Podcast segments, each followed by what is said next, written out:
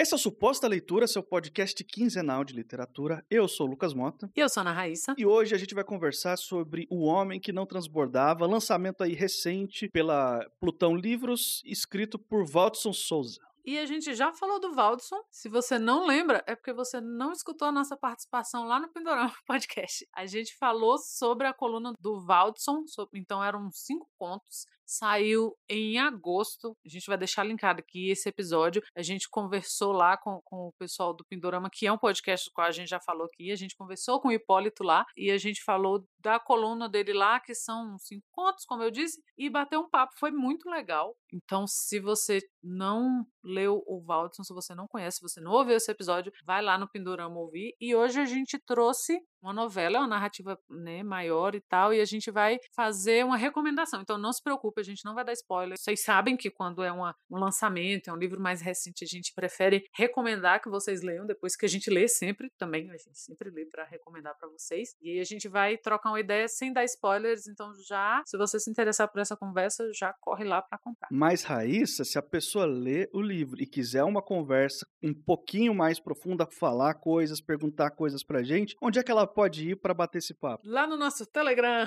Olha aí. É lá que a gente troca as ideias, que a gente dá spoiler, que a gente anuncia qual vai ser a nossa próxima gravação. Se vocês quiserem ler, o pessoal tá fazendo isso, a gente agradece muitíssimo. Então já aconteceu de uns dois ou três episódios quando saiu, o pessoal que já sabia qual seria, já tinha lido e a discussão já estava rolando lá. Então, se você tiver a fim de prolongar as discussões que a gente tem aqui nos episódios, entra lá, também tá no nosso Linktree, tá tudo por aqui. É só chegar chegando, não precisa pedir, não precisa justificar e você não vai se arrepender. É um grupo muito bacana. É legal que nesse grupo acontece algumas coisas particulares. O pessoal escuta episódio no dia do lançamento. Tem gente que faz react, né? Um abraço aí pro João, que tá sempre postando em tempo real enquanto escuta o episódio, as impressões do episódio. Depois o pessoal coloca as impressões do livro da semana, né? da, da, quinzena, né? Falando ali o que, que achou também da leitura. E a gente meio que criou um monstro, porque do grupo já saiu um segundo grupo, que é o nosso grupo de leitura. Nós estamos lendo coletivamente um livro aí. Em breve vocês vão saber qual, mas tá liberado. Ainda dá tempo de entrar se você quiser. Entra no nosso grupo, todas as informações estão lá. Se você quiser ler com a gente um certo livro conhecido aí, dá tempo ainda.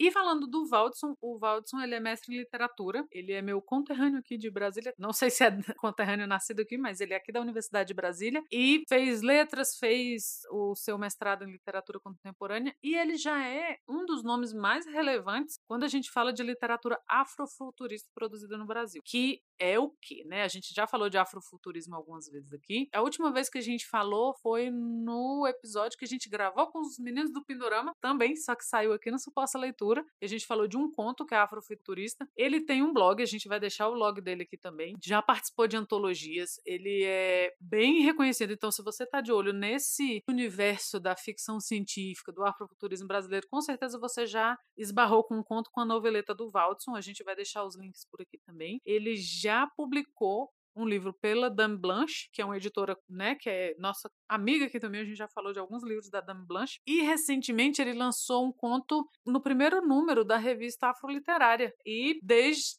o início desse ano ele tem essa coluna no, no Gizmodo, que foi a coluna que a gente conversou a respeito lá no Pindorama. Então, assim, não começou ontem, a gente já rasgou uma cedinha para ele lá, Pindorama. E é um escritor que vale a pena ficar de olho no que ele produz. Eu gosto demais do texto do, do Waldson, o livro que ele publicou pela Dame Blanche, o Oceanic, que eu já li também. Ele é um livro excelente, é uma loucura psicodélica, meio Pink Floyd assim, mas é muito bom. Esse livro daqui não tá muito longe dessa loucuragem toda, tem um, um certo que psicodélico aí, de, de, se a gente olhar por um certo ângulo, mas aqui a gente vai acompanhar a história do Samuel. O Samuel, na verdade, não é um ser humano. Ele faz parte de uma outra raça conhecida como Celestiano. E é uma raça alienígena que está morando na Terra, só que eles têm a capacidade de ficar invisível para os humanos. Então os humanos não sabem que eles estão aqui entre nós. E eles têm toda uma civilização, uma, uma cidade própria, enfim, os Celestianos. E eles têm uma característica peculiar de se alimentar dos sentimentos humanos que são transbordados. Ou seja, quando um sentimento humano fica muito forte, muito intenso, ele transborda. E os Celestianos são capazes de ver esses sentimentos no formato líquido e em cores, inclusive. E o Samuel é um desses devoradores, são chamados devoradores os que se aproximam dos humanos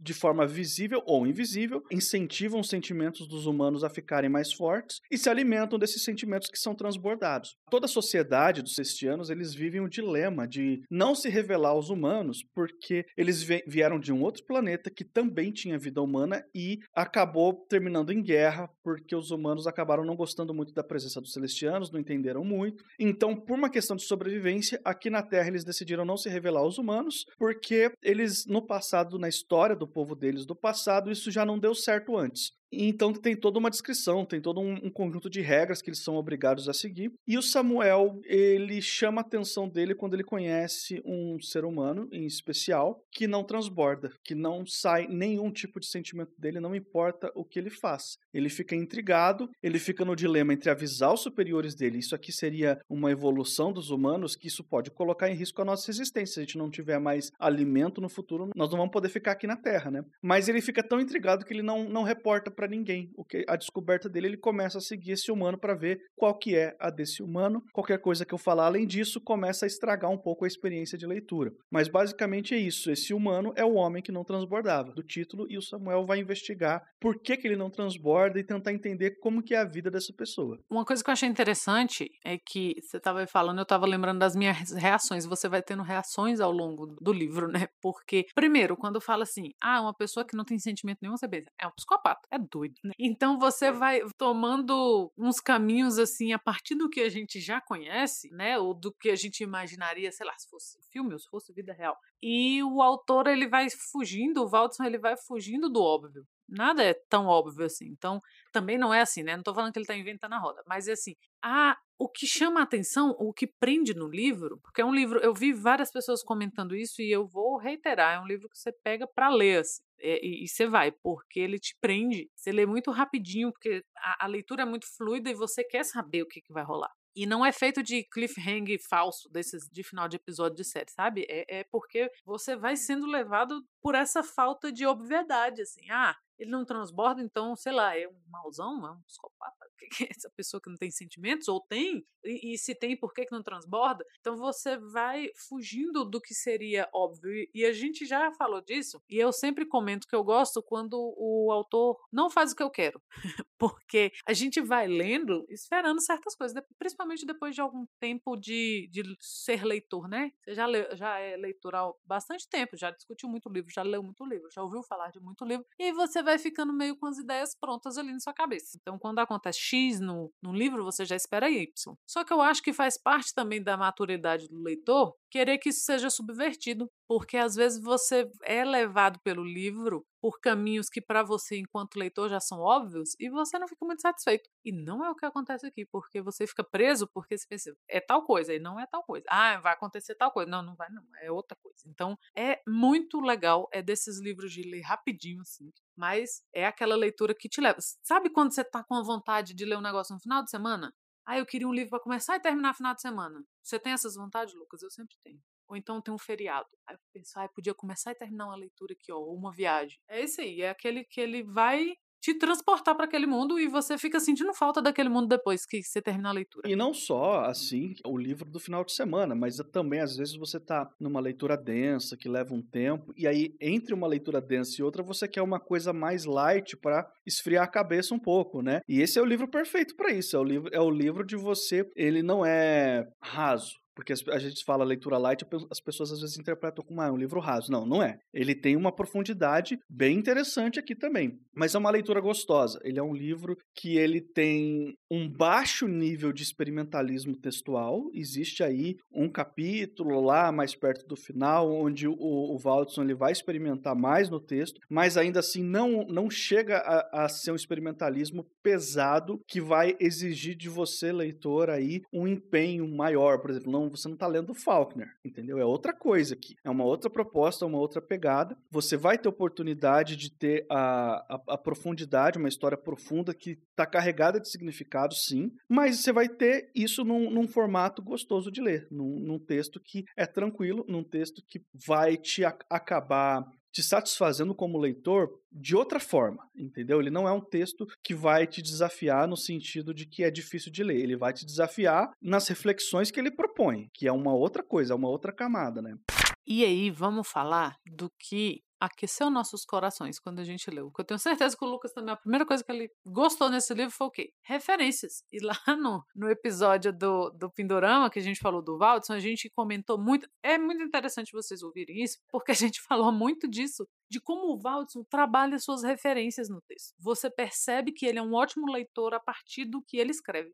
E não é porque ele copia, porque ele deixa uma referência óbvia. Não. Você vê como ele trabalha enquanto leitor as leituras dele para sua escrita. E aqui, cara, se você gosta da Úrsula, que é a nossa patrona aqui nesse episódio, maravilhosa, não tem como você não lembrar da Úrsula lendo o Valdson. Não tem. Não só, tem a, a Ursula Le Guin, mas tem também a Octavia Butler. A Octavia Butler, que é considerada um dos grandes nomes do afrofuturismo, com certeza é uma influência para o Watson, uma influência até flagrante, assim, quem, quem leu a Octavia Butler e quem leu o Watson vai perceber que ele gosta muito da Octavia Butler também. E para mim isso foi motivo de bastante alegria, porque na literatura de ficção científica brasileira tem muita gente referenciando os medalhões, Asimov, Philip K. Dick, Clark, o que não é errado, eu gosto desses caras também, tem o espaço deles, entendeu? Mas eu a, a ficção científica ela é muito mais vasta e teve colaboração de muito mais gente, ela vai para muitos outros lugares que não só os dos medalhões. E é legal referenciar esses outros lugares de vez em quando também, porque a, a literatura é assim, entendeu? Um referencia o outro, a gente tá aqui já, já falamos aqui de autores que referenciaram Gabo e de autores que o Gabo referenciou no seu texto. Então, a literatura é assim, um influencia o outro e no final do processo a gente tem aí uma literatura mais vasta, que foi esticada suas fronteiras para lugares mais longe do que o que a gente conhecia antes. Em se tratando de, da ficção científica produzida aqui no Brasil, o que o Waldson entrega em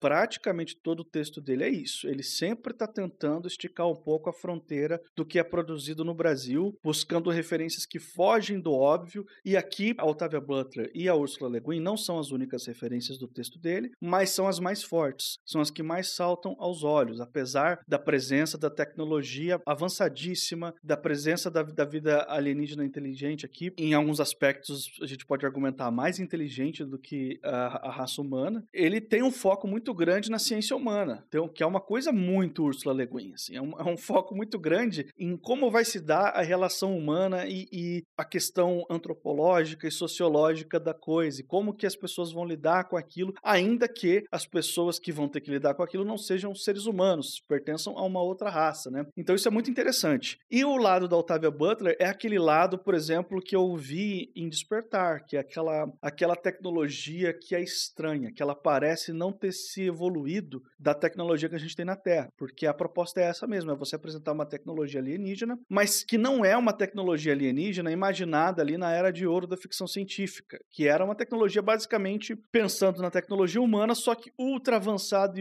e ultra, exagerada. O que a Octavia Butler faz é pensar uma tecnologia alienígena, algo que é completamente diferente. Eu lembro no Despertar, quando a Lilith, a protagonista, ela se dá conta da nave que ela tá, e é explicado para ela, ó, essa nave aqui, ela pertence ao reino animal, ao reino vegetal, ela também é outras coisas que não, que não é um animal e não é um vegetal. Ela mistura um monte de outras coisas. Então, é uma coisa meio orgânica, meio tecnológica, meio senciente. Você percebe que que não tem paralelo na Terra com aquilo ali. E aqui no livro do Waldson você vê coisas assim também. Você vê alguns elementos tecnológicos que parece realmente uma imaginação de ficção científica e não simplesmente uma extrapolação do que o que a gente tem na Terra. Não que isso não possa ser é, ficção científica também. Pode, pode e é. Mas é legal você ver alguma quando as coisas saem um pouco da caixinha, saem um pouco da fórmula. E é o que acontece aqui. Então, por beber, principalmente nessas duas fontes, eu fiquei muito feliz de ler esse livro. Assim, eu sempre fico feliz quando eu leio alguma coisa do Waldson, porque ele foge do óbvio. Isso é típico de um cara que pesquisa muito aquilo que escreve, alguém que se debruça naquilo que já foi feito. Então, ele tenta colaborar para aquela linguagem também. Ele não tenta só referenciar e só fazer um pouquinho mais do que já foi feito. Ele tenta realmente trazer algo de novo. E é sempre muito bom você ler um autor preocupado com isso. Ah, isso é verdade. Eu não li o Oceanic ainda, mas eu já li essas narrativas mais curtas dele. Li agora para nossa gravação e assim, nas minhas pesquisas sobre ele, né, vendo o que, que o pessoal que lê comenta e tal, é isso aí, assim, todo mundo comenta como ele trabalha bem as referências, como ele trabalha bem a linguagem, porque não é só de referência e de ideia que vive, né? A gente está falando de escrita e escrita, Lucas está aqui para dizer que escrita é trabalho, e trabalho no sentido árduo, assim, de perceber e ajustar como é que é a sua escrita, o que é que você quer dizer, como você quer dizer e tal. E o Waldson, ele deixa isso muito claro, assim, o trabalho dele, que ele não tá ali tirando nada, que ele não tá, sabe, ah, baixou a musa aqui, eu estou escrevendo, porque a gente tá. Eu acho que, que o mercado brasileiro está amadurecendo para isso, mas que a, gente ainda está um pouquinho aquém do que deveria, que é deixar de lado essa visão do escritor como um talento inato, né? E não é um talento inato, é, é perseverança, é trabalho, é pesquisa, é fazer curso, é escrever um monte de coisa que nunca vai sair da gaveta, fazer as coisas e automaticamente achar que não tá bom. E isso é bom,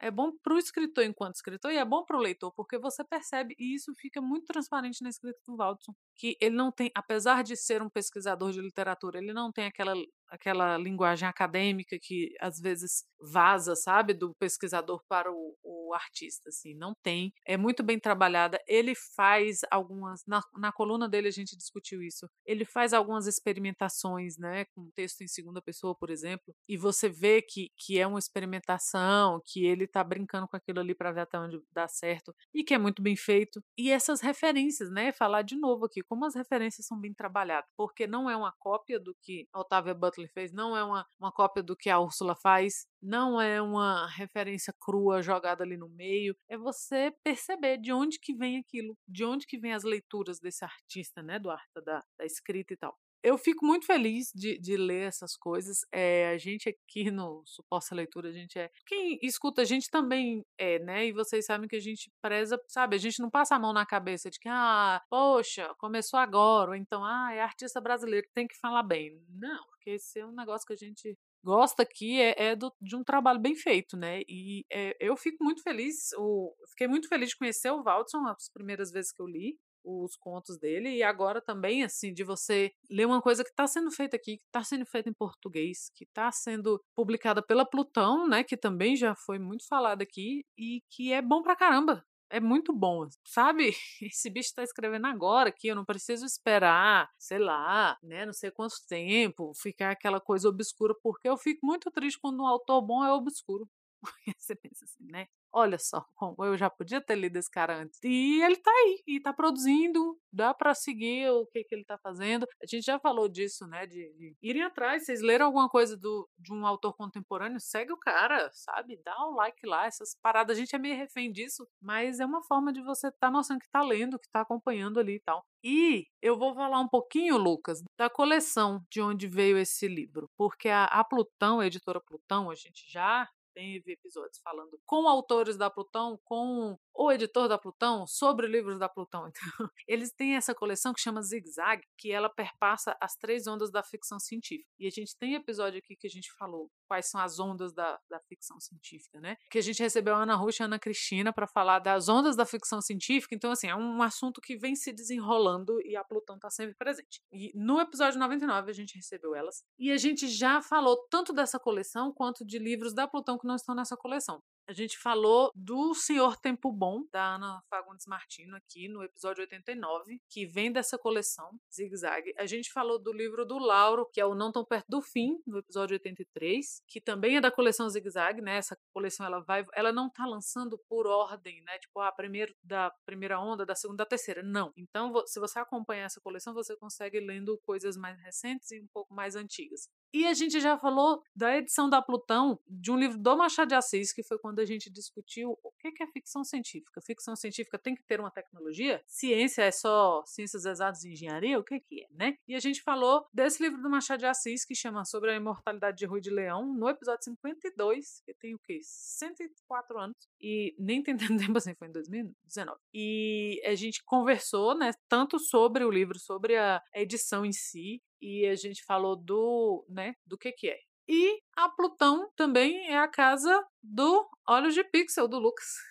ha! Né? A gente tem que falar. Lembrando aí que, que falamos dele no episódio 121, e por falamos eu quero dizer eu mesma, porque o Lucas não estava nesse episódio. eu falei com o André a respeito dele. Seria muita cara de pau se eu tivesse, né? E então, assim, a Plutão tá por aqui, pelo suposta leitura, tá por outros podcasts de literatura também. Eles estão sempre com publicações muito legais, né? É, lembrando que a Plutão trabalha com e-books, né? Então você pode jogar aí no seu Kindle, pode ficar de olho lá na, na Amazon e outras plataformas que eles estão sempre trazendo essas coisas da ficção científica. Então, se você quer ler mais ficção científica, talvez a Plutão seja a sua casa. Porque a gente costuma citar quando as pessoas falam, ah, eu queria ler mais fantasia, queria ler mais ficção científica, queria ler mais livro clássico, qualquer que seja. E a gente cita títulos. Mas é interessante a gente falar das editoras também, porque na história recente das editoras no Brasil, a gente tem esse, esse movimento de ter essas editoras mais de, de, de nicho. Eu ia falar editoras de luxo, mas as editoras de nicho, né? Então a gente tem a Dame Blanche, a gente tem a Plutão no quesito aí editoras independentes, a gente tem editoras maiores como a Dark Side e como a Antofágica, que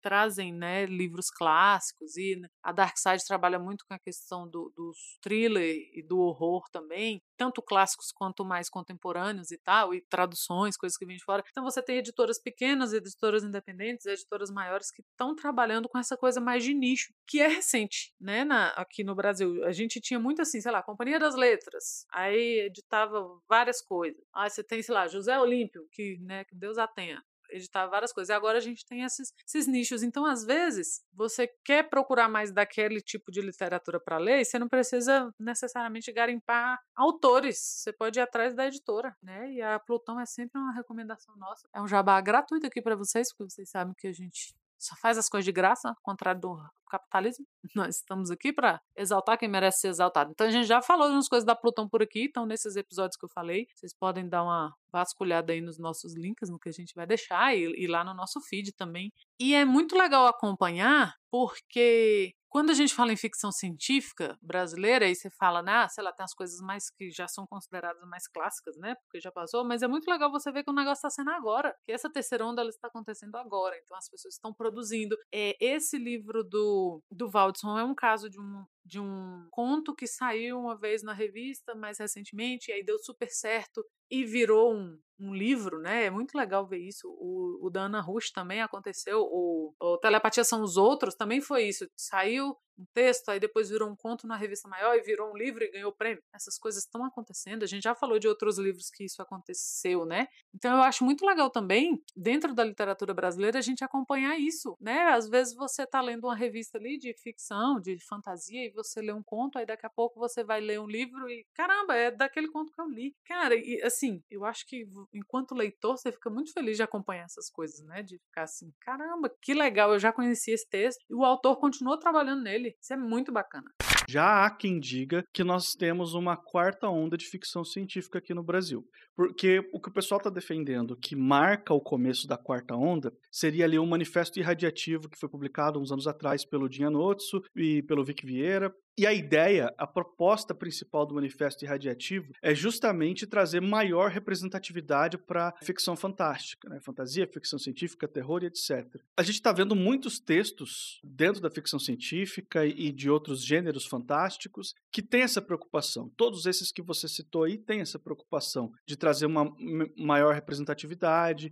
Não é diferente aqui no livro do, do Waldson. Então, há quem já argumente que a gente está numa quarta onda, e eu queria comentar especificamente sobre o primeiro capítulo da terceira parte do livro. A gente não vai dar spoilers e eu vou falar meio que em linhas gerais. O que acontece é que tem um personagem específico no livro que ele não aparece muito, que não tem muita atenção, você não sabe muito sobre ele. É um personagem assim secundário, totalmente secundário, e você não espera que ele vai ganhar importância no livro. Só que no começo da terceira parte, ele ganha importância, porque tudo muda pro ponto de vista dele. Ele começa a narrar em primeira pessoa e é quase como se ele tivesse adquirindo consciência de algumas coisas. Assim, quase não, é isso. Ele está adquirindo consciência de algumas coisas. Por algumas razões, você vai descobrir que esse tempo todo ele estava adormecido e ele vai despertar agora. E por que eu estou falando desse capítulo? porque é justamente o capítulo em que tem um pouco mais de experimentação textual. Ele começa a falar que ele tá, não está entendendo o que está acontecendo, que ele está adquirindo consciência. E no começo é meio saramago, assim, não, não tem ponto, não tem pontuação nenhuma. Então,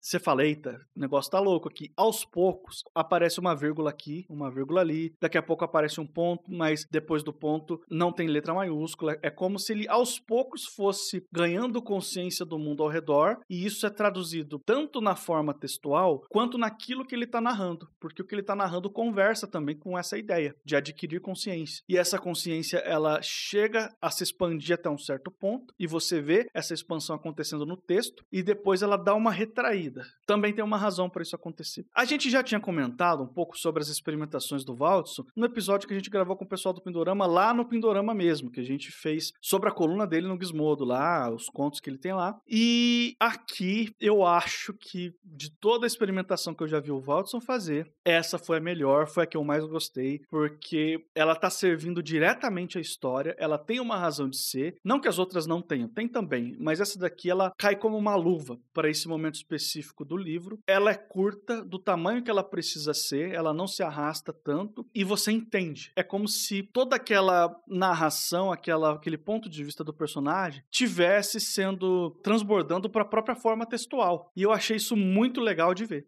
É, é, como você usar. É como não? É exatamente você usar a linguagem a favor do sentimento do personagem, daquilo que você quer transmitir para o leitor. E, particularmente, foi, para mim, o ponto alto da minha leitura. Foi o que eu mais gostei de ver aqui nesse livro. Ah, eu achei sensacional. Ah, a gente já falou disso, de quando a coisa é bem sutil, mas tá ali claro no texto, assim, se você estiver atento, você percebe o tanto que é genial, é essa parte mesmo. Ele, ele podia ter feito de várias formas isso, mas ele escolheu a melhor, a mais engenhosa, assim, a, a forma menos óbvia, de novo falando que esse texto não é nada óbvio, a forma mais. E, e, e é experimental, mas é longe do, do que aquilo que a gente tem por experimental, né? Que é difícil, que fica complicado, que você não entende. Não, é, é muito bem trabalhado. Gostei muitíssimo dessa parte. É um lembrete de que o experimental, muitas vezes, ele pode ser acessível, entendeu?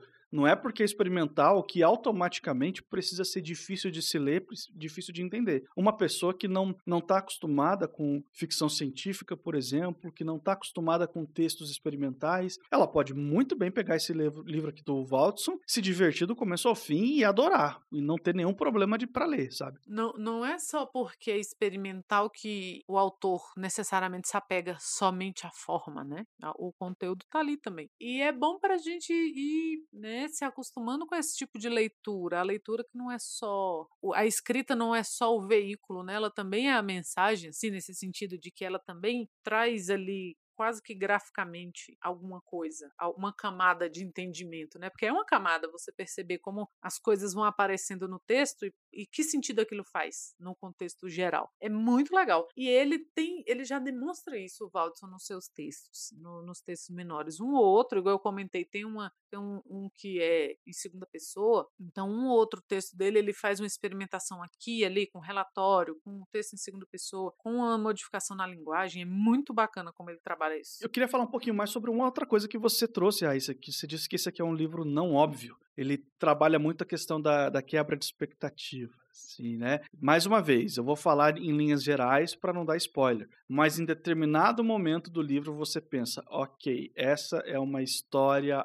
assim. Daí daqui a pouco passa umas páginas, você. Não, peraí, não é uma história assim, é uma história assado, é de um outro jeito aqui. E aí daqui a pouco você já percebe: não, não, não, peraí, essa história tá indo para um outro lugar. Ele vai meio que conduzindo você de um lado para o outro, e quando você pensa que você já entendeu sobre o que, que é o livro, ele faz uma curva e mostra uma, um outro detalhe para você e fala: não, não, não, esse livro é sobre isso aqui, entendeu? E eu acho que eu posso dizer sobre o que, que é esse livro, porque isso não seria um spoiler, porque é uma, é uma definição muito, muito generalista, assim, não dá para a pessoa entender só com isso. Para mim, essa aqui é uma história sobre equilíbrio. É sobre buscar o equilíbrio de várias formas diferentes. E é isso. Quem leu vai entender o que eu estou dizendo. Quem não leu vai ficar curioso. Eu espero que queira ler, que vá atrás, porque é um livro que merece mesmo um pouco mais de atenção dos leitores aí. Ah, com certeza. Tanto esse livro quanto os outros escritos do Waldson. Assim. É um cara para estar tá de olho no que ele está produzindo. É, não sei se eu diria que é uma história sobre equilíbrio. Não sei, fiquei intrigada agora. Você me intrigou. Espero que as